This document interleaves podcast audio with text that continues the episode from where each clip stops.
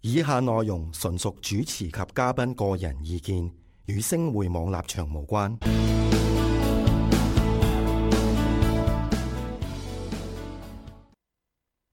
好，又嚟到禮拜日晚財金工房嘅時間啦，我係 Andy。阿寶，咁啊，見到我哋咧中間咧就有位嘉賓啦。咁啊，財金工房咧嘅嘉賓咧，基本上咧就真係數十 隻手指都數得出嘅。係咁呢五年裏邊，因為請得上嚟嗰啲嘉賓都一定係入翻咁咁上下先請嘅。咁啊，中間呢位咧嘉賓係咧，我又點樣形容佢咧？就係誒占星金融大師啊，阿葉 Sir。Hello，啊咁啊，葉 Sir 咧過往咧係一啲誒主流媒體啲嘅財經嘅報章曾經訪問過葉 Sir 嘅，咁啊嗯佢用啲占星嘅角度去預測個個股市走勢啊，咁啊嗰陣間我哋都會講翻過往一啲記錄啊，係係嘛冇錯阿寶，咁同埋坊間咧有部分啦吓，咁啊唔係都唔係全部嘅，部分嗰啲嘅而家用嗰啲占星術去做呢個股市啊預測係啊啊嘅一啲啊占星，我哋所謂嘅占星師啦嚇。嗯，誒、有部分都係阿葉 Sir 嘅門生嚟嘅，咁我哋財金工房咧，我哋嘅嘉賓主持阿寶咧，都係其中之一一位嘅。係冇錯啊咁啊，所以阿寶啊，交俾你，你可以再講一講啦，介啊紹下葉 Sir 啦。阿 Eve Sir，咁啊，歡迎嚟到今日，大家一 齊咁見外 嘅，吹下 水，係因為大家係吹下水啊，交流誒下。吹下水啊係，因為我哋平時咧好多飯局㗎，咁哦係啊啊大家真係冇嘢講唔出，係講得冇錯，啊每次都好爆。每次都好爆係嘅其實。咁啊，今次咁啊，誒好多人誒咁啊誒對占星其實誒覺得好深奧。嗯咁但係誒、呃亦都唔相信佢能夠可以占卜占卜到呢個股市。因為誒啲人就覺得阿占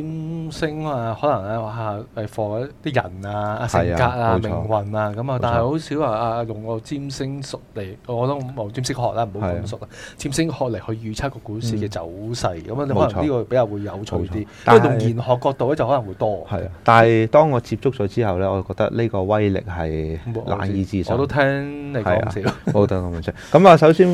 我哋講完一大輪廢話啦，咁啊問啦葉 Sir，葉 Sir 你點樣接觸呢呢樣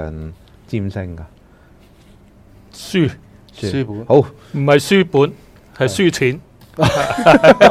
咦，講嘢係大師啊第一次就係買新世界，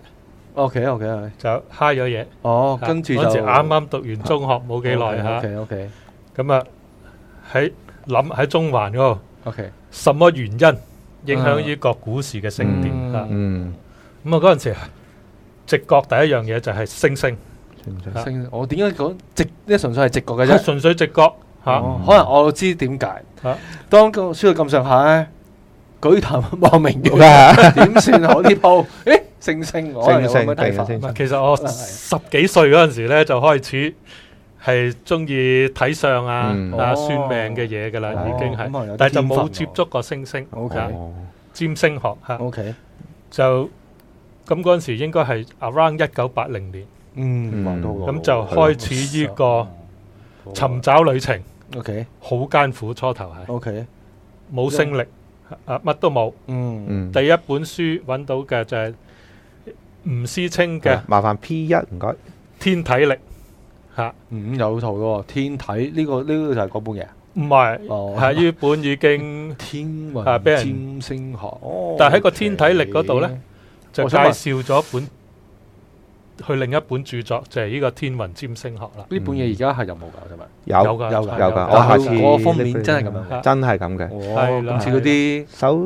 講即係神功嗰講啲講吳思清，吳 思清我有少少誒誒，即係研究過呢個人係啲乜，咁研咁佢就真係寫呢、個，我諗可以講係香港嘅第一個人就寫呢、個誒誒、有關於財經同占星嘅。哦，咁但係咧，你唔好祖師爺啊，呢個係哦祖師爺，但係你唔好以為佢係嗰啲江湖術士喎、嗯，有一啲名流紳士咧，都係佢啲好朋友，亦都係佢嘅老細嚟嘅喎。鄧兆堅啦，唔知有冇聽過？哦鄧兆堅爵士咧係佢啲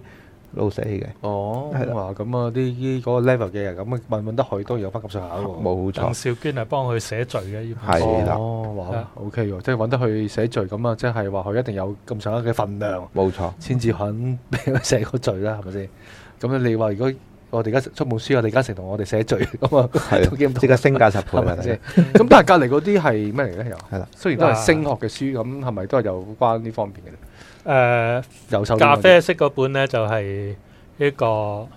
天文黃家聘嘅《星力》呢本哦，OK 好厚嘅嚇，呢本啊我第一本揾到嘅《星力》 O K，哦當年要要飛去第二度買嘅。星力哦星力是什麼啊？葉 Sir，雖星然力我即知係道，記錄咗啲星 幾月幾號，譬係如太陽去到咩星座嗯啊，嗯，啊火星去到咩星座，金星去到咩星座，佢所有嘅嗯記錄齊晒。哦啊 OK，OK OK 隔離紅色嗰本咧就係現今嘅星力嚇。嗯哦有分現